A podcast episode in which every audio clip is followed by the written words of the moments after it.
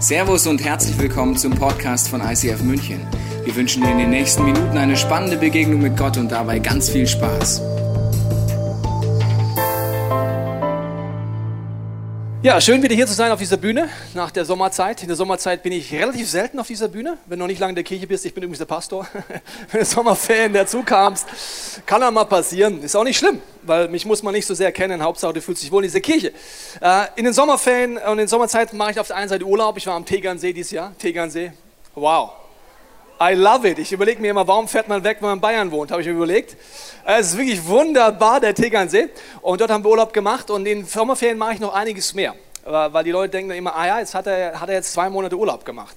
Also das wäre ziemlich nice, beantrage ich auch mal beim Geschäftsführer, dem Clemens. Nee, was ich mache ist zum einen, ich habe ja drei Jobs. Das heißt, auf der einen Seite leite ich äh, gemeinsam mit einem Team hier diese Ortsgemeinde. Auf der anderen Seite ist auch immer wieder wichtig zu schauen, was hat Gott vor. Deswegen gehe ich einmal im Jahr nach Israel. Das ist vor vier Jahren gestartet. Da habe ich so den Eindruck, wie wenn Gott sagt, Tobias, ich will, dass du einmal im Jahr nach Israel kommst und ich will mit dir dort reden. Und mein Typ ist, ich will jedes Jahr woanders in Urlaub gehen. Ja? Wer geht jedes Jahr an den gleichen Ort in Urlaub?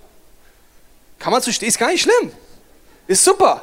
Meine Frau meldet sich auch da irgendwo hinten. Sie würde gerne, aber sie hat mich geheiratet. Deswegen, also jedes Jahr da gleich hingehen war für mich challenging. Du siehst hier ein paar Bilder von diesem Mal. Ich treffe Leute und äh, hier siehst du auf der einen Seite den Asche habe ich getroffen und hier siehst du ein Fest, wo äh, gefeiert wird, dass die Bibel die Torah gibt. In den Jerusalems Gassen haben wir Party gemacht mit Disco und DJ war gewaltig. Ich habe die Stiftshütte besucht, da gibt es eine Serie demnächst, ist nachgebaut in der Wüste. Und warum gehe ich dorthin? Ich will es dir kurz erklären. Es ist der Gedanke, wie die Botschafter damals neue Land gegangen sind, ist mein Gedanke, Gott, was willst du zeigen? Ich mache keine klassische Tour. Äh, als erstes geht man dahin und hier hat Jesus, äh, ist aufs Klo gegangen und da hat Jesus... Äh, was weiß ich was gemacht, also ich mache es ein bisschen lustig, das ist auch gut, ja, ist auch schön, so eine Tour zu machen. Ich gehe hin, um zu schauen, was Gott vorhat. Das ist ein wichtiger Teil von dieser Zeit. Und ich habe einen weiteren Job. Ich bin für Deutschland mit dem Team zuständig für Kirchengründung und im Movement, ISF Movement. Und ich war eine Woche mit dem Leitungsteam unterwegs, habe die Bilder mitgebracht. Das sind die, wenn ich diese Menschen sehe, denke ich, Gott hat Humor, dass er mit denen Europa verändern will. Aber gut, ja.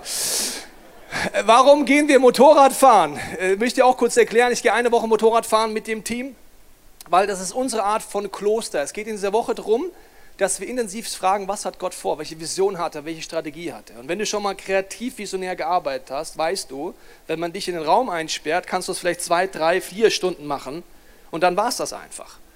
Unser Weg ist in die Natur gehen. Warum fahren wir Motorrad? Einmal, weil wir es können, aber vor allen Dingen, weil wenn du auf dem Motorrad bist, sind wir in der Natur und das ist für mich ein Klostermoment. Warum? Ich fahre eine Stunde, kein Handy, kein WhatsApp, kein Instagram, nichts da, außer Natur. Ich, mein Bike und Gott. Und dann suchen wir Gott in der Natur, wir tun grundsatzvisionäre Dinge äh, dort planen. Das heißt, ich bin jedem dankbar, der da mitbetet für diese Zeit, weil der Agenda ist immer groß und in diesem Setting sind wir schneller und effektiver, als wenn wir das in einem Hotel irgendwo machen würden. Auch das habe ich im Sommer gemacht. Aber jetzt geht's los äh, mit der heutigen Thema und ich habe am Anfang eine Frage an dich. Bei welchen dieser Fragen, wenn sie dir jemand stellt, wenn jemand zu dir kommt, fühlst du dich gesehen, geliebt und geschätzt? Die erste Frage ist, was ist dir wichtig? Die zweite ist, kannst du mein Problem für mich lösen? Die dritte wäre, was fühlst du gerade oder wie geht's dir? Wann würdest du dich geliebt, gesehen, geschätzt fühlen, wenn jemand zu dir kommt? Welche dieser Fragen? Also bis jetzt 36 Prozent sagen, was fühlst du gerade? Äh, was ist dir wichtig? Geht gerade ein bisschen nach hinten. Kannst du mein Problem lösen? Geht ein bisschen nach hinten. Wie geht's dir? 5 Prozent. Ist wahrscheinlich nur eine Floskel in Deutschland. Ja? Wie geht's dir? Ja gut, passt schon. Haben meine Schüler in der Hauptschule auch immer gesagt. Wie geht's dir, Bruder? Passt schon, klar. Okay, ja. Also, das ist gerade so Stimmungsmoment. Wie fühlst du gerade? Wer gerade Nummer eins oder was ist dir wichtig? Die Frage, kannst du mein Problem für mich lösen, geht irgendwie Richtung runter. Okay, gut. Vielen Dank schon mal. Wie gesagt, die nächsten Wochen werden wir es schon relativ oft benutzen, Slido. Also die Frage ist, warum stelle ich diese Frage zu Beginn? Weil ich habe eine Sache herausgefunden. Wenn wir zu Gott gehen, gehen wir tendenziell mit der Frage zu Gott, ich habe ein Problem, kannst du es lösen, oder? Ja, nein? Gut, ihr seid alle heilig, ihr macht das nicht, aber also ich habe ein Problem, irgendwas. Ja, auch damals zu Zeiten von Jesus. Die Leute kamen zu ihm, ich habe eine Krankheit, ich habe jemand ist gestorben, ich bin einsam, ich habe ein Beziehungsproblem, ich habe ein Finanzproblem, ich habe ein Problem, kannst du es bitte lösen? Also wir kommen zu Gott auf eine Art und Weise, wo wir gerade in der Abstimmung sagen würden, wir am wenigsten merken, dass du mich liebst, schätzt und für mich bist, oder? Ich habe ganz neu darüber nachgedacht, dass es mich schockiert hat. Es gibt genau eine einzige Person im ganzen Neuen Testament, eine einzige Person, die Jesus nicht wegen einem Problem kommt, nicht wegen einer theologischen Frage kommt und nicht zum Diskutieren kommt und nicht, weil sie will, dass Gott ihr hilft. Eine Person, ist ein bisschen shocking, oder? Diese Frau war Maria Magdalena. Und ich möchte mal mit dir reingehen, was sie gemacht hat. Wir lesen das in Markus 14, 3. Da heißt es, und als er in den Bethanien war, im Hause Simons des Aussätzigen, saß zu Tisch, da kam eine Frau. Die hatte ein Alabastergefäß mit unverfälschtem kostbaren Nadenöl und sie zerbrach das Gefäß und goss das Öl auf sein Haupt. Die Frau kommt nicht mit einer Bitte, die Frau kommt nicht mit einem Problem, sie will nicht theologisch diskutieren wie alle anderen am Tisch. Sie will einfach nur zu Jesus und sie salbt ihn mit Öl. Wie heißt es dann weiter in dieser Bibelstelle? Jesus aber sprach, lass sie weil sie wollen sie abwehren und sagen, so geht's doch nicht. Ja, also, die kommt da, verschwendet Öl für dich. Was bekümmert ihr sie? Sie hat ein gutes Werk an mir getan, denn ihr habt allzeit Arme bei euch und wenn ihr wollt, könnt ihr ihnen Gutes tun. Mich aber habt ihr nicht alle Zeit. Sie hat getan, was sie konnte. Sie hat meinen Leib bevorausgesagt zu meinem Begräbnis. Wahrlich, ich sage euch, wo das Evangelium gepredigt wird, mit der ganzen Gewalt, da wird man auch das sagen zu ihrem Gedächtnis, was sie getan hat. Was hat sie getan? Sie ist die einzige Person, die zu Gott kommt, wegen ihm. Ist das nicht schockierend? Mich hat es schockiert. Mich hat mein eigenes Leben schockiert. Also die einzige Person, die zu Gott kommt, nur wegen ihm, um ihm nur zu sagen, dass sie ihn liebt und nur für ihn, weil er ein Begräbnis vor sich hat, das Kreuz vor sich hat, nur für ihn da ist, ist Maria Magdalena eine Sünderin, die dorthin kommt. Alle anderen Menschen kommen zu Gott nur mit Problemen, mit Fragen, theologischen Diskussionen oder wo Gott einspringen soll. Mich hat es geschockt. Ich weiß nicht, wie es für dich ist. Intimität mit einer Person würde bedeuten, mich interessiert, was fühlst du eigentlich? Oder? Wie geht's denn dir? Was denkst du denn? Tendenziell, wenn wir unser Glaubensleben betrachten, gehen wir so aber nicht zu Gott wir wissen es oft besser. Gott kann das doch nicht wollen. Also im Bereich Sexualität, also das geht nicht, Gott, ja? Ich sag dir ganz klar, ich werde es versuchen, aber ich weiß schon vorher, was rauskommen kann, nämlich nur das, was meine Meinung ist. Also wir behandeln Gott auf eine Art und Weise, die etwas schockierend ist. Deswegen ist meine Frage heute, was fühlt Gott? Was denkt Gott? Was ist ihm wichtig? Nicht dir, nicht mir. Und ich möchte heute in dieses Thema mit dir einsteigen mit der Frage, Gott, was willst du, was fühlst du, was ist dir wichtig, egal erstmal, ob es mir passt oder nicht. Im Korintherbrief heißt es folgendermaßen, da heißt es, was kein Auge jemals sah, was kein Ohr jemals hörte, was sich kein Mensch vorstellen konnte, das hält Gott für die bereit, die ihn lieben. So, bis jetzt ganz nice. Wenn ich weiterlese, wird es jetzt interessant. Ich nur mal kurz bis hierhin. Ich versuche euch ja jede Woche da einzuladen, zu erkennen, dass die Bibel sich selber auslegt. Wenn es da heißt, Gott hält uns mehr bereit, als wir uns jemals vorstellen können, als wir jemals denken können, die ihn lieben, möchte ich dir kurz die Definition von Jesus geben für wer ihn liebt. Er sagt das relativ knackig. Er sagt, wer mich liebt, wird meine Gebote halten. Hä? Also wer mich liebt, vertraut mir und wird das, was ich euch anvertraue, auch umsetzen. Okay, hier heißt es, für die, die Gott vertrauen und wirklich rausfinden wollen, was seine Gedanken ist und nicht theologisch diskutieren wollen, warum, ich weiß es besser als Gott, die nicht nur mit ihren Problemen kommen, die sagen, sondern ich liebe dich, ich will wissen, was dich beschäftigt, was dein Plan ist, und dann heißt es, und Gott hat durch seinen Geist sein Geheimnis enthüllt. Was für ein Geheimnis?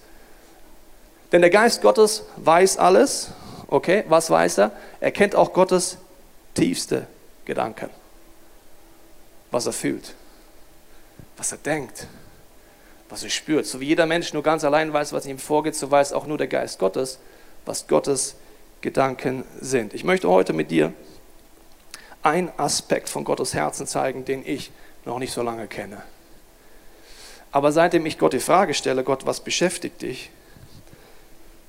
Was denkst du? Was fühlst du, wenn du ans ICF München denkst? Was fühlst du? Was denkst du, wenn du an mein Leben mein Leben anschaust? Was denkst du, was fühlst du, wenn du die Welt anschaust? Bin ich zu einem Thema gekommen, das heute mit den hebräischen Wurzeln zu tun hat. Das habe ich lange außen vor geschoben, weil dieses Thema des Judentum Israel war für mich kein Thema, wo ich gesagt habe, das interessiert mich. Davon habe ich etwas. Da wäre ich auch nicht auf die Idee gekommen, wegen diesem Thema zu Gott zu kommen, weil es beschäftigt mich überhaupt gar nicht. Verstehst du? Aber ich habe eins gemerkt, das beschäftigt Gott. Ich möchte mit dir in Jesaja einsteigen, an die Stelle, vielleicht kennst du sie, vielleicht kennst du sie nicht, ist auch nicht so wichtig für den Punkt, da heißt es, tröstet, tröstet mein Volk, heißt es Jesaja 40. Okay, die Frage ist, mit wem redet hier Gott? Also, Wer ist sein Volk und wer soll trösten? Das sind ja zwei verschiedene Fragen. Mit wem redet er und wer soll trösten? Also offensichtlich ist er nicht der Meinung, dass Vater, Sohn, Heiliger Geist es selber macht. Das würde stehen, wir trösten mein Volk. Oder? Steht da nicht. Also Vater, mach du's, Sohn machst du, Heiliger Geist. Also Gott redet nicht von sich. Mit wem redet er? Und wer ist sein Volk? Wichtige Frage. Offensichtlich ist hier etwas, was Gott beschäftigt, oder? Hier ist etwas, was er fühlt. Er merkt, hier ist Leid, hier ist Trauer, hier ist Schmerz und er bittet jetzt jemanden, wen auch immer, bitte tröstet sie. Das wäre etwas, das kommt, da kommt sie nicht selber auf die Idee, oder? Das heißt, wenn ich jetzt anfangen will zu verstehen, was fühlt Gott, was denkt Gott, müsste ich eine Antwort darauf finden, wen meint Gott und was soll man tun? Mir ist bewusst, dass Gott Menschen benutzt. Das kennst du auch. Es ist wunderbar zu beten, es ist wunderbar im Worship Gott zu erleben, es ist wunderbar im Wort Gottes Gott zu begegnen, aber es ist mindestens genauso, wenn dich jemand leibhaftig in den Arm nimmt. Wie eine junge Frau hier in einer Celebration ist und Gott die Frage stellt, Gott, wenn es dich wirklich gibt, ich bin so verzweifelt, zeig du mir, dass es dich gibt und dass du mich liebst. Sie geht an eine Station, wir haben öfters so Stationen im nach der Predigt, wo man hingehen kann, sie steht an und ist verzweifelt. Die Frau hinter ihr hat einfach nur einen Blitzgedanken. Nimm die Frau in den Arm. Wieso kann doch Gott alleine machen, oder? Läuft doch! Sie entscheidet sich, sagt zu, Entschuldigung, ich habe einfach Gedanken, ich möchte einfach in den Arm nehmen. Dem Moment, wo sie in den Arm nimmt, weint die Frau, bricht zusammen und erlebt Gottes Liebe durch einen Menschen, der sich Gott zu fügen, sie in den Arm nimmt. Du kennst es vielleicht auch, ein ermutigendes Wort, eine SMS, ein WhatsApp, aber auch leibhaftig. Das heißt, uns ist bewusst, dass er jetzt hier mit Menschen redet, oder? Also er redet nicht mit sich selber, also redet er jetzt mit Menschen. Tröstet mein Volk. Wer ist sein Volk? Vers 2 geht es weiter, da wird es dir erklärt. Redet mit Jerusalem. Bist du Jerusalem? Nee, ich bin München. Oder Mannem. Ja, ajo, aller gut, schön, dass du da bist. Ich habe meinen Mann gewohnt, zwei Jahre. K210, hört sich an wie ein Gefängnis, ist aber eine Straße. Egal. Also Jerusalem, Jerusalem, das ist nicht Mannheim, das ist nicht München, das ist nicht Bayern. Äh, wie? Also, sollen, wer, wer soll denn jetzt Jerusalem? Ah, okay. Freundlich und predigt ihr, dass ihre Knechtschaft ein Ende hat, dass ihre Schuld vergeben ist, denn sie hat die volle Strafe empfangen von der Hand des Herrn für alle ihre Sünden. Gott redet hier vom jüdischen Volk. Okay. Als ich das rausgefunden habe und früher eine andere Meinung habe, ich gedacht, ja, aber ist ja Altes Testament, oder? Ist ja wurscht. Das Alte Testament heißt ja, alt wird Altes, deswegen mache ich ja damit nichts mehr, oder? Und Gott hat sich verändert. Ja, also jetzt gibt es das Neue Testament, es gibt ja den neuen Bund. Gott hat gemerkt, die Juden verkacken es, deswegen hat er jetzt die Christen genommen, weil die machen es ja viel besser. Was für eine beknackte Theologie. Schau mal dein Leben an und mein Leben an und bist du ernsthaft der Meinung, dass du es besser machst als das, was du im Alten Testament liebst? Ich nicht. Ich mach's nicht besser. Okay, also Gott hat sein Wesen nie verändert. Gott sei Dank. Er sagt, das ist mein Volk und er sagt, tröstet sie. Als ich das erste Mal mit Israel beschäftigt habe, hatte ich große Probleme, weil ich habe viele Israel-Freaks kennengelernt. Israel-Freaks sind für mich Leute, die sehen nur noch ein Thema. Die ich liebe Freaks, weil ich bin auch ein Freak. Ich werde gleich erklären. Israel Freaks meine ich, es gibt nur noch das Thema Israel, es gibt kein anderes Thema mehr. Es gibt nur noch diese Flaggen, es gibt nur noch dieses politische Israel und es ist eine starke Stimme, die eine Sache betont. Das ist etwas vollkommen Normales, wenn du den, das, den Leib Christi verstehst. Gott baut sein Reich mit Nerds. Kennst du Nerds? Wir alle sind Nerds. Ich will dir nicht zu nahe treten, weil du sagst, ich bin kein Nerd ich habe ja ein Apple. Ja, ja, okay. Also, wir sind alle Nerds. Ich werde es dir kurz erklären. Was bedeutet das? Gott verteilt seine Gaben in der Ortsgemeinde. Wie sieht das aus? Der eine merkt, es ist total wichtig, dass man das Wort Gottes lehrt. Es ist eine Gabe, das zu lehren. Dann geht er rum, ist ein Lehr-Nerd. Er sieht nur noch das Thema, er preacht es überall und sagt, ihr müsst alle mehr Bibel lesen, ihr müsst alle mehr Lehre machen. Er ist ein Bibel-Nerd. Er denkt, alle müssen so sein wie sie. Da ist er frustriert, denkt sich, was sind das für Pfosten hier im ICF? Die müssen mehr Tiefe haben. Der Pastor ist immer so oberflächlich, macht Witze. Und dann spaltet er sich ab. Der nächste sagt, nein, nein, nein, nein, nicht Lehre. Es ist Evangelisation. Wir müssen Menschen helfen, dass sie Gott kennenlernen. Er ist ein Evangelisten-Nerd. Er fängt an, nur noch das Thema zu betonen. Er sieht nur noch das Thema und er regt sich über alle auf, die es nicht machen. Und so geht's weiter. Soziale Projekte. Letzte Woche Social Sunday. Wenn du merkst, du hast einen Auftrag, eine Not zu begegnen, dann denkst du immer, ich bin der Einzige, keiner macht mit und alle anderen sind Pfosten, die müssten auch mal was tun. Ich werde ein Social Nerd. Ich sehe alles durch meine Brille. Das gleiche ist nicht nur in der Ortsgemeinde so, weil wir nicht verstehen, meine Gabe ist eine Aufgabe, die Gott mir gibt. Er zeigt mir einen Aspekt von seiner Not, die er mir gibt, und er lädt mich ein, im Team mit den anderen Menschen zu trainieren. Genauso wie meine Message über Israel wichtig ist, ist auch jede andere Message wichtig, auf die ich auch hören sollte. Und wenn ich einseitig werde, dann werde ich wirklich ein Nerd. Das ist auch im Leib Christi weltweit so. Also, es gibt Bewegung, ICF, Mann, sind wir Nerds. Unfassbar. Vielleicht ist ja noch nicht aufgefallen, aber uns sind so Themen wichtig wie Sprache. Also wie drückt man etwas aus? Mainstream. Versteht das der Münchner heute? Wir sind Nerds mit Ästhetik. Es muss auch noch schön aussehen. Ein Flyer muss stylisch sein. Was sind wir für Nerds? Ja? Ich liebe Mode. Das hat nichts ICF aus mir gemacht. Ich liebe es einfach, ja? Auch wenn das einer der Fußballbros mir gekauft hat. Danke, Gregor, nochmal fürs Einkaufen. Aber ich, ich mag das, verstehst du? Ich bin ein Nerd, ich bin ein ICF-Nerd. Was bedeutet das, wenn ich in eine andere Kirche sehe, gehe? Ich habe meine Brille auf. Oh, ist aber hässliches Design. Ja, so what? Ja, das Lied ist aus dem letzten Jahrhundert. Na und? Die Sprache verstehe ich nicht. Na und? Du bist ein Nerd. Das ist, was Gott dir anvertraut hat. Werde ich es ändern? Nein, aber wenn du weißt, bist ein Nerd, dann findest du dich selber lustig. Okay, ich war letztens eingeladen und bin hingegangen zu einem Ministry, einem Befreiungsministry. Es war auf so einem Berg in Österreich, sehr interessant. Und bevor Gott mir so tief gezeigt hat, hat er gesagt, Tobias, du bist Nerd, war es mir nicht bewusst. Das heißt, gewisse Dinge haben in mir was getriggert. Das heißt, wenn ich zum Beispiel in einen Worship reinkomme, wo Leute ein Horn blasen und mir vorher nicht Bescheid sagen, rechts hinter mir und ich mich erschrecke, das war da so, finde ich es erstmal komisch. Verstehst du? Auf einmal so, nö. Ich so, sag doch mal was. Du kannst ja da reinblasen in dein Horn, aber sag doch was. So, also in diesem Ministry hat in mir alles getriggert, warum es das ICF München gibt. Die Art der Lieder, die Tröten, alles so. Aber weil ich weiß, dass ich ein Nerd bin, lache ich mich über mich selber kaputt und sage, wow, danke Gott für diesen bunten Blumenstrauß. Und danke, dass ich heute lernen darf von den Nerds, und ich als Nerd ihnen auch was geben kann, weil wir sind einfach Nerds. Das Reich Gottes ist voller Nerds. Ich kann es nicht anders sagen. Das ist auch der Punkt, wo du dich vielleicht manchmal schämst. Du bist neu im Christentum und denkst auf einmal, ja, aber die Gemeinde so und so gehört nicht dazu, oder? Doch! Das sind deine nerdigen Verwandten. Das ist so, wenn der Mathematik-Informatiker aus dem Keller rauskommt, denkst du, ja, es ist halt mein Bruder. Verstehst du? Aber den brauchst du spätestens, wenn dein Computer nicht geht. Ich sag's dir. Okay, also wir sind Nerds.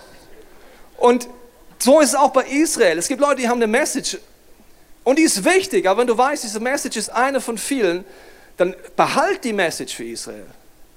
Aber sei dir bewusst, wir sind alle, haben einen Schwerpunkt. Wir brauchen die Ergänzung, wir brauchen die Vielfalt, dann wird es gesund. Okay, was ist jetzt der Punkt bei Israel, wenn ich frisch mit beschäftigt, siehst du Leute, die einen sagen, du musst beten für Israel. Ja, stimmt, steht in der Bibel. Ja, wir müssen worshipen, 24 Stunden, stimmt.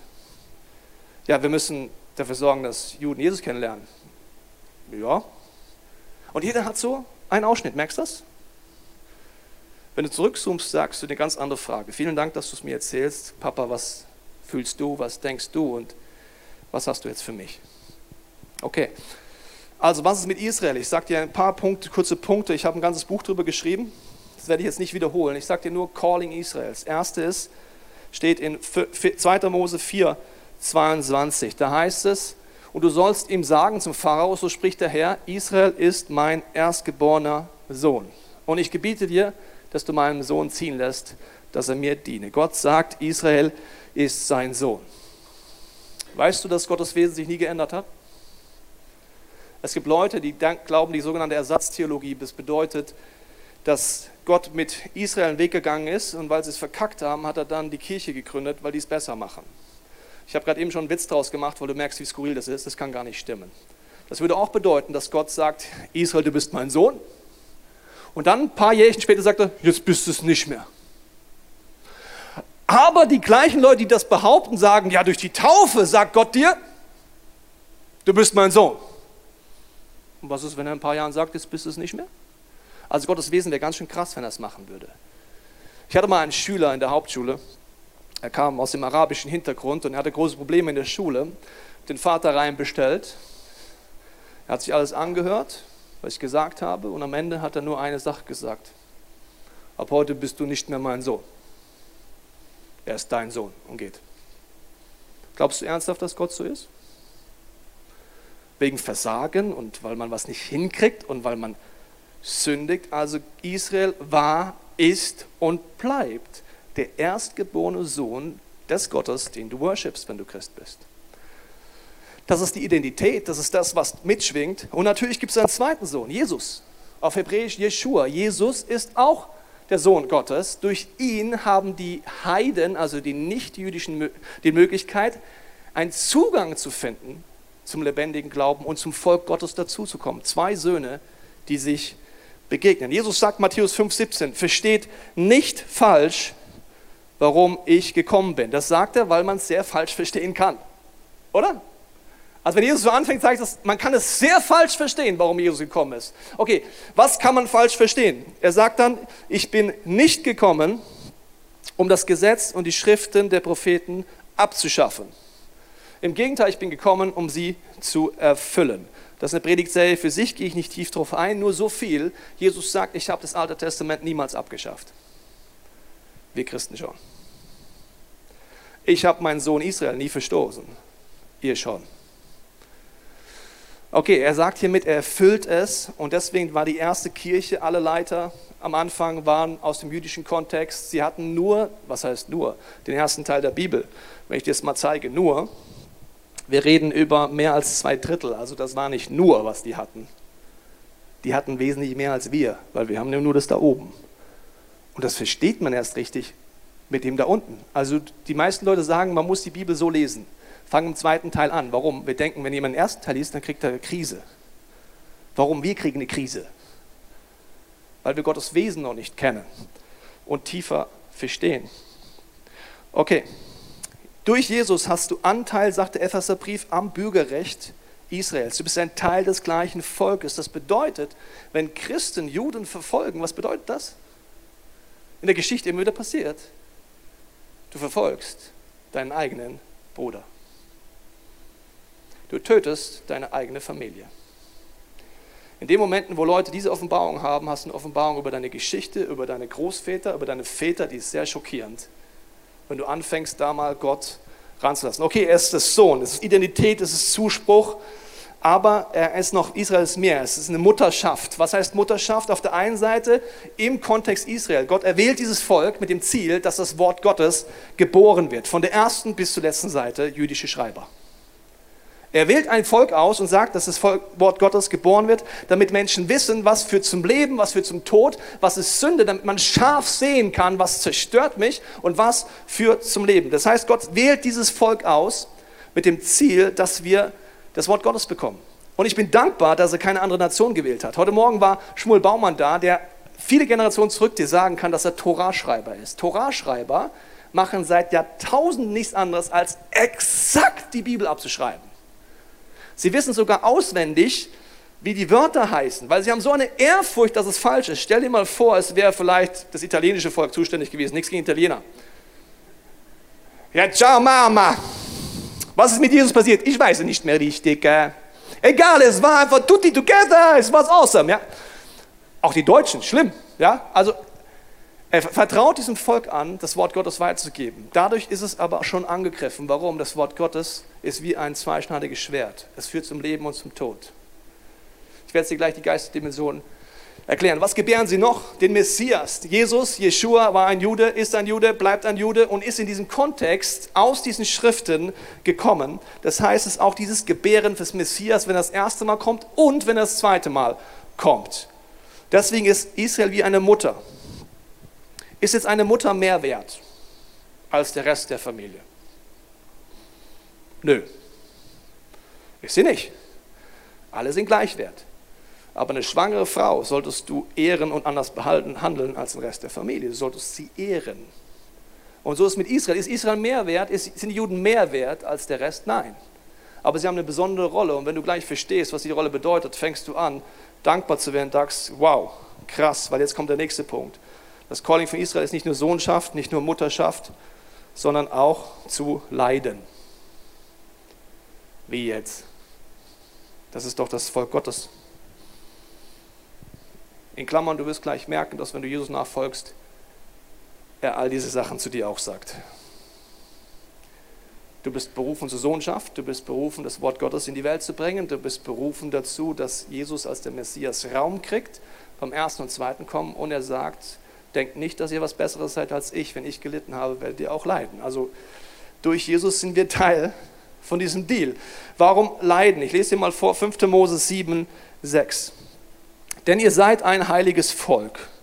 Ihr gehört ganz dem Herrn, eurem Gott. Er hat euch aus allen Völkern der Welt zu seinem Eigentum erwählt. Das hat er nicht getan, weil ihr zahlreicher wärt als die anderen Völker, denn ihr seid ja das kleinste von allen Völkern. Gott erwählt das Schwache. Wusstest du das? Er wählt das kleinste Volk. Nicht nur, weil es das schwächste Volk ist, wo man sagt, wenn ich mal mit Geschichte auseinandersetze, es ist ein abgefahrenes Wunder, dass dieses Volk noch gibt. Durch alle Jahrtausende wollten Menschen dieses Volk ausrotten. Es gibt kein Volk, das so stark ausgerottet werden wollte durch alle Jahrtausende wie dieses Volk. Es ist klein, es ist schwach, es gibt es immer noch. Es ist unfassbar, Gott erwählt das Schwache. Das ist mir über alle Jahre bewusster geworden. Heute zum Beispiel, wenn ich nicht Ibuprofen genommen hätte, wäre ich jetzt eigentlich im Bett. Das heißt, ich bin körperlich schwach. Warum bin ich hier? Ich glaube, dass ich heute einen Auftrag habe und dass Gott in meiner Schwachheit wirkt. In der Schwachheit wirkt er. Er wirkt nicht, weil heute Tobias Teichen da ist und du den vielleicht von YouTube kennst. Das hat damit gar nichts zu tun. Gott wirkt, weil er da ist. Egal wie ich mich fühle, egal wie es mir geht, und das habe ich früher nicht verstanden. Früher habe ich immer gedacht, wenn ein Freund sich für Gott interessiert hat, habe ich immer lange überlegt, okay, alle Gemeinden, die ich damals kannte, das ISF gab es noch nicht, habe ich durchanalysiert, was ist das Thema am nächsten Sonntag. Wenn das Thema so easy war, habe ich Leute eingeladen. Wenn es so ein bisschen krass war, habe ich gesagt, nee, lieber nicht. Der predigt über Finanzen, lade ich lieber keinen an, ich bin nicht blöd, verstehst du? Und dann habe ich auch immer geguckt, wer predigt. Google, Google. Ah, der predigt, super. So, ich hatte einen Freund dabei. Ich hatte, war auf Nummer sicher gegangen. Ich war in der Gemeinde, wo ich dachte, ich bin am safesten. Dummerweise hatten die an dem Sonntag alles verändert. Erstes Mal war ein Guest Speaker, der so einen schlechten Akzent geredet hat, dass ich nichts verstanden habe. Also ich habe wirklich nichts verstanden. Das war Deutsch scheinbar, aber ich habe wirklich nichts verstanden. Das ist so wie in der Oper, wo du nach zwei Stunden merkst, ah, es war Italienisch. Ja? Also ich habe nichts verstanden. So, dann an dem Sonntag kam der Schlagzeuger auf die Idee, 15 Minuten prophetisch Schlagzeug zu spielen. Warum? Der Heilige Geist hat es ihm gezeigt. Ich saß und gedacht, ach du liebes Lieschen, Jesus, Jesus, Jesus. Und genau heute habe ich meinen Freund dabei. Ist das peinlich, ja? Was ich nicht wusste, Gott wirkt in der Schwachheit. Ihm ist vollkommen egal, ob der Prophet die Schlagzeug spielt, ob der andere kein Wort versteht, weil der Heilige Geist muss wirken. Danach sage ich meinen Freund, ich habe alles erwartet. Und? Wie war's? Er sagt, boah, sowas habe ich noch nie erlebt. Hä? Ich habe so eine Liebe gespürt. Ich musste weinen. Gott hat mir gezeigt, was meine Berufung ist. Ich so, in dem Gottesdienst war? Hat er das von der. Nee, ich habe nichts verstanden, was der gesagt hat. Ich habe auch nicht verstanden, warum der Schlagzeug spielt, aber ich bin, glaube ich, Gott begegnet. Verstehst du? Das ist der Punkt. Das ist, um was es geht. Das ist, wie Gott wirkt. Gott wirkt nicht schwach. Und dann heißt es, dass Gott sagt, er nimmt das schwächste Volk, er sagt, nein, aus Liebe, Vers 8, habe ich, hab ich euch zugewandt und weil es das Versprechen halten wollte, das ihr euren Vorfahren gegeben hat. Darum hat er euch mit starker Hand aus der Sklaverei in Ägypten herausgeholt. Er hat euch aus der Gewalt des Pharaos, des Königs von Ägypten, erlöst. So erkennt doch, Der Herr, euer Gott, ist der wahre und treue Gott. Über tausende von Generationen steht er zu seinem Bund. Er weist allen seine Güte, die ihn lieben und sich an seine Gebote halten. Die ihn aber verachten, bestraft er mit dem Tod. Er zögert nicht, sondern gibt ihnen gleich, was sie verdienen. Du siehst hier zwei Punkte. Das erste ist, warum ist Leiden im Volk Israel? Sie haben das Wort Gottes anvertraut bekommen. Sie wissen, was ist Sünde und was ist nicht Sünde. Und Gott behandelt alle Menschen gleich. Wenn sein Volk, inklusive Christen, sich entscheiden, gegen Gott zu rebellieren, seine Gebote nicht ernst zu nehmen, ist die Folge von Sünde immer Tod. Das verharmlosen wir durch Jesus Christus, ist aber heute immer noch gleich. Wenn du das Kreuz nicht annimmst, wenn du weiter in deinen Kompromissen lebst, sorgt Gott dafür, er wirbt darum, dass du umkehrst, wie mit dem Volk Israel, sagt, bitte kehrt um. Bitte kehrt um, wie so eine Schallplatte, die hängt. Bitte kehrt um. Bitte kehrt um, bitte. Es zerstört dich. Es macht dich kaputt. Du gehst dabei drauf. Und irgendwann sagt Gott, okay, willst du wirklich nicht umkehren? Dann musst du die Kosten deiner Sünden wieder selber tragen. Das ist Gericht. Das siehst du bei Israel, das siehst du beim Volk Gottes und siehst du in deinem eigenen Leben. Gott hat dir einen freien Willen gegeben. Wenn du es nicht annimmst, dass es für dich stirbt im Alltag, gibt es Zerstörung. Das eine Leiden ist in unserem Leben Volk Israel aufgrund unserer eigenen Rebellion, siehst du in der Kirchengeschichte. Das andere ist aber auch, dass äh, es daran liegt, dass sie gesegnet sind. In Vers 14 heißt es, ihr werdet reicher gesegnet sein als alle anderen Völker. Das bedeutet, das Leid kommt nicht nur aus der eigenen Rebellion, sondern vor allen Dingen, wenn jemand mehr gesegnet ist als der andere, was passiert automatisch? Neid. Oder? Also stell dir vor, dein Vater hat gefühlt einen Lieblingssohn. Er hat immer den anderen gevorzugt. Was passiert? Du fängst ihn an zu hassen. Du hast Neid in dir. Warum? Der Bruder wird besser behandelt, deiner Meinung nach. Das heißt, Segen ist zu Neid. Das Volk Israel ist durch alle Jahrtausende, durch unfassbar gesegnet, bis heute. Es gibt Wissenschaftler, die fahren gerade nach Israel, weil was sie nicht verstehen ist, wie kann die Wirtschaft weltweit crashen immer wieder und Israel geht sich ständig hoch. Das sind keine gläubigen Menschen, die sagen, was, was passiert da? Das geht nicht. Israel hat den meisten Zuzug von Flüchtlingen weltweit, weil Juden nach Hause kommen. In einer Dimension, die gibt es überhaupt gar nicht. Aus allen Nationen. Russen kommen da, alle, alle Nationen kommen dort. Und es funktioniert trotzdem. Wie geht das? Sie sind wirtschaftlich erfolgreich. Die meisten Startups, die sind unfassbar gesegnet. Durch alle Jahrtausende. Sie haben die Banken besessen. Immer wieder Juden unfassbar viel Geld gemacht. Ich habe mal einen Rabbi gehört, der hat gesagt, hat Christen gefragt, er gesagt, ihr Christen, was glaubt ihr, warum wir Juden für Reichtum und Businesserfolg bekannt sind? Kam nicht viel zurück. Er sagt, glaubt ihr, weil uns ein Teil von der Vorhaut fehlt? Konnte er als Rabbi ja fragen. Für mich ist es fast ein bisschen frech. Also glaubt ihr, es liegt an der Beschneidung, oder was? Nee, es hat sehr frech gesagt. Es liegt daran, dass wir das Alte Testament ernst nehmen im Gegensatz zu euch. Und deswegen sind wir gesegnet durch alle Jahrtausende. Warum gab es immer wieder Judenverfolgung? Weil die hatten Geld, die hatten die Firmen, die hatten die Banken. Sie sind gesegnet. Neid und Hass kommt durch den Segen, der auch auf diesem Volk liegt. Antisemitismus immer wieder das Ziel, zu töten und dieses Volk zu zerstören. Das ist die dritte Form von Leid, das ist die geistliche Dimension. Lass uns nur kurz überlegen, wenn es wirklich stimmt, dass Gott dieses Volk erwählt hat, für all die Sachen, die ich gesagt habe, und dass das das Setting sein wird, wo Jesus wiederkommt. Er sagt, Bevor er wiederkommt, werden die Juden ihn erkennen und sagen, gesegnet seid ihr, da kommt im Namen des Herrn. Das heißt, das Volk Israel wird erkennen, wer Jesus ist. Lass uns kurz überlegen, du wärst der Teufel. Welche Strategie hättest du? Hättest du gern, dass Jesus das zweite Mal wiederkommt? Dann ist Rihanna war blü. Nichts geht mehr. Game over. Du würdest alles dafür tun, dass das nicht passiert, dass dieses Volk entweder getötet wird oder zerstört wird oder die Augen nicht aufgehen. Wenn du Kampf führst, ich weiß nicht, wer von euch mal in der Armee warst, überlegst du strategisch, taktisch, wo gehst du rein und wo gehst du nicht rein. Du würdest am Hauptquartier angreifen und nicht irgendwo an der Nebenflanke. Das Hauptquartier geistlich ist nach wie vor in dieser Region. Ich lese nochmal Jesaja weiter. Da heißt es, es ruft eine Stimme in der Wüste, bereitet dem Herrn den Weg, macht den Steppe eine ebene Bahn, unseren Gott. Das ist passiert, als Johannes der Täufer gepreacht hat, bevor Jesus kam. Es war das erste Mal, wo er das gemacht hat. Aber es gilt auch für das zweite Kommen von Jesus. Weil dann heißt es hier, alle Täler sollen erhöht werden und alle Berge sollen erniedrigt werden. Und was uneben ist, soll gerade und was hügelig ist, soll eben werden. Denn die Herrlichkeit des Herrn soll offenbart werden und alles Fleisch miteinander wird es sehen, denn des Herrn Mund hat es geredet.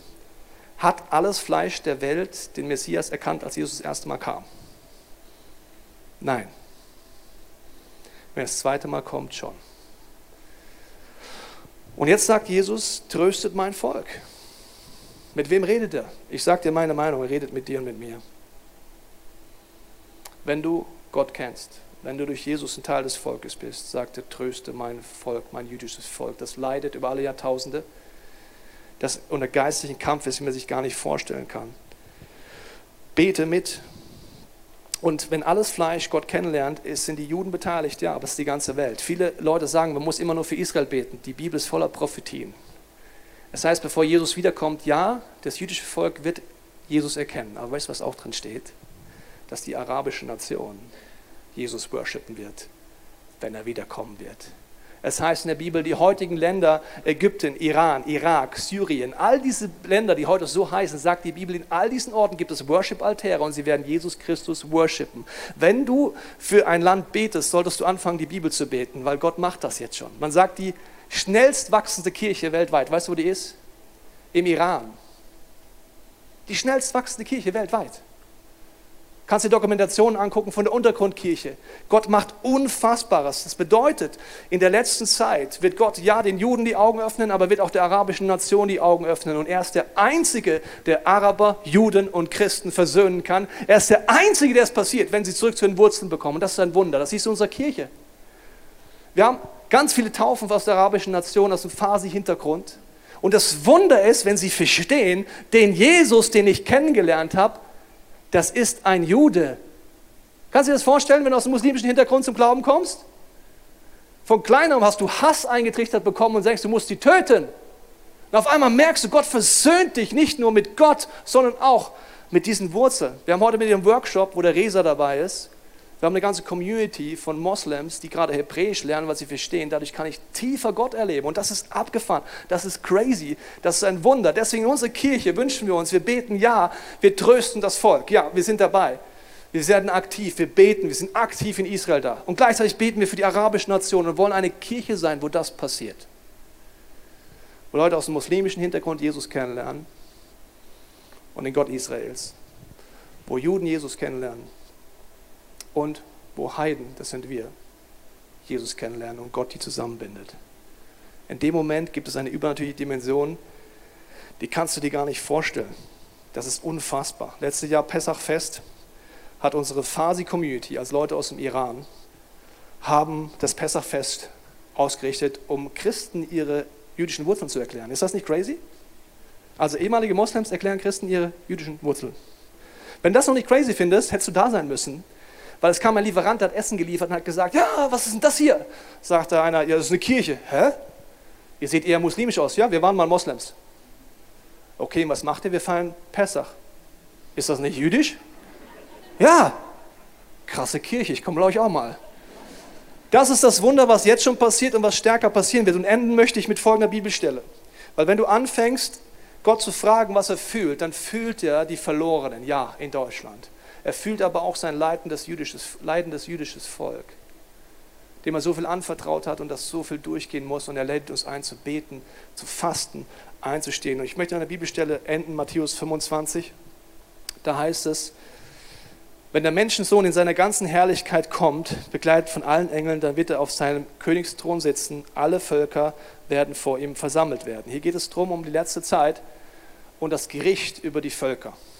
Das heißt, Jesus wird die Völker richten. Und er wird die Menschen in zwei Gruppen einteilen. Wie ein Hirte Schafe und Ziegen trennt. Also bis hierhin mal, also er trennt Schafe und Ziegen. Ich sage dir kurz den Hintergrund, dass du den Rest verstehst.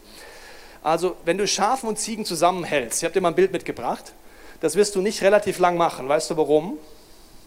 Die Ziegen werden die Schafe angreifen und die Ziegen sind bockig. Die Ziegen werden anfangen zu kämpfen. Du wirst keine Ruhe dort haben. Du wirst sie anfangen zu trennen. Schafe mitgebracht, sind Herdentiere. Schafe hören auf die Stimme des Hirten. Schafe lernen dazu, dass er es gut mit ihnen meint. Und Schafe bleiben zusammen, wenn der Hirte dafür sorgt. Was machen Ziegen? Not.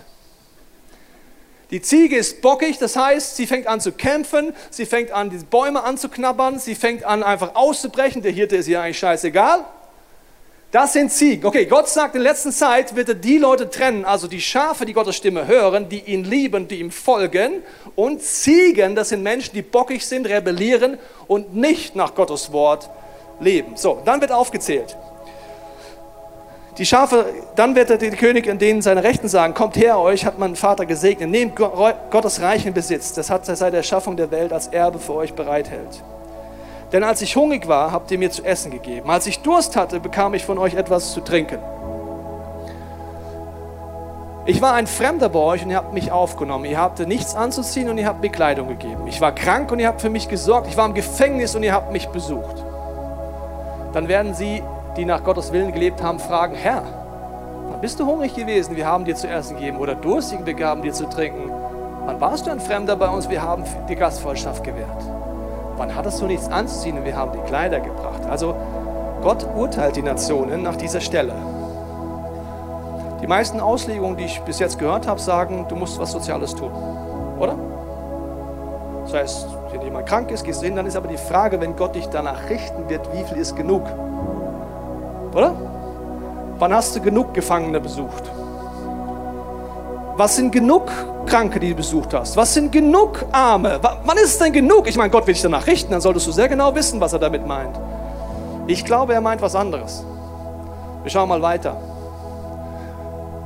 Wann warst du denn krank oder im Gefängnis und wir haben dich besucht? Der König wird ihnen dann antworten, das will ich euch sagen. Das, was ihr einen meiner geringsten Brüder oder meiner geringsten Schwestern getan habt, das habt ihr für mich getan. Wer sind die geringsten Brüder von Jesus? Also die Schafe sind wiedergeborene Christen. Das sind die, die auf der einen Seite stehen. Also die sind nicht gemeint. Das sind keine gläubigen Menschen gemeint, wenn er sagt, das sind meine geringsten Brüder.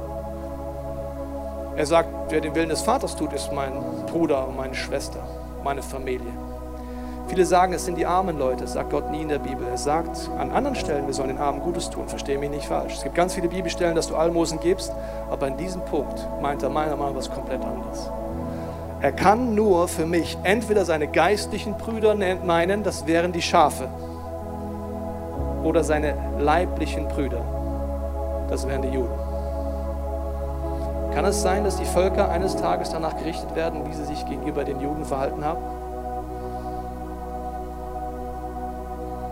Ich glaube ja. Ich glaube auch, dass mein Leben eines Tages die Frage ist, wie stark habe ich den Wunsch gehabt, Gottes Ideen zu haben, wie stark war ich dort drin, wie habe ich mich verhalten, wie stark habe ich mich eingeklinkt. Und das soll überhaupt keinen Druck machen, sondern es soll einfach dir zeigen, Gott vergisst seine Kinder nie. Er hat zwei Söhne und er lädt den einen Sohn ein, der versöhnt mit ihm lebt, dem anderen Sohn mit Liebe zu begegnen. Er lädt ihn ein, in der geistlichen Dimension zu kooperieren. Wir haben heute Mittag einen Workshop zum Thema Gebet extra dafür. Wie bete ich denn jetzt? Super Workshop. Ich glaube, dass Gott heute Morgen und in ganz Deutschland eine neue Generation raufruft, und zwar die Generation von Maria Magdalena.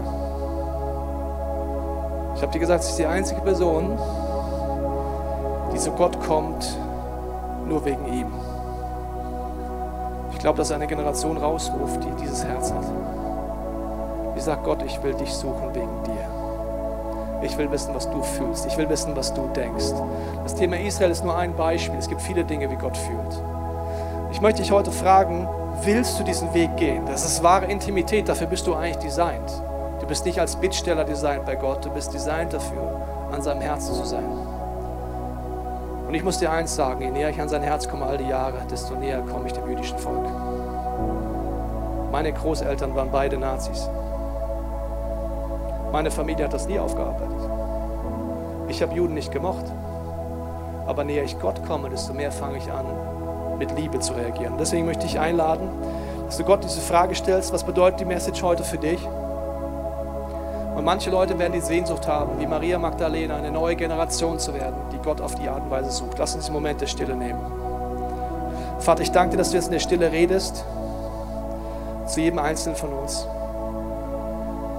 Ich bete, Heiliger Geist, zeig du uns, was diese Message für jeden von uns bedeutet. Ich danke dir, dass du als liebender Vater uns siehst und dass du jetzt rufst.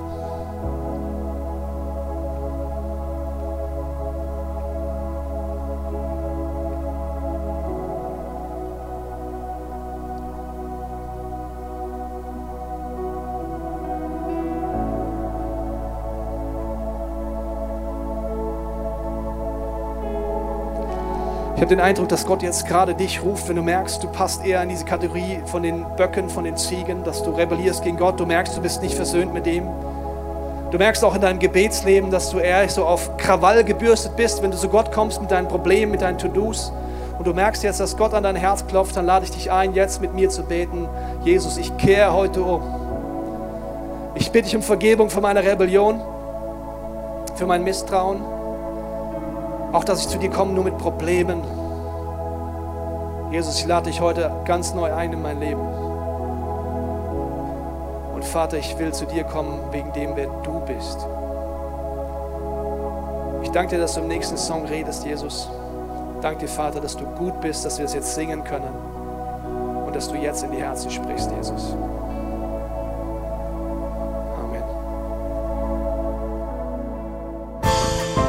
Wir hoffen, dass dir diese Predigt weitergeholfen hat. Wenn du Fragen hast, kannst du gerne an info at icf-moenchen.de mailen und weitere Informationen findest du auf unserer Homepage unter www.icf-moenchen.de.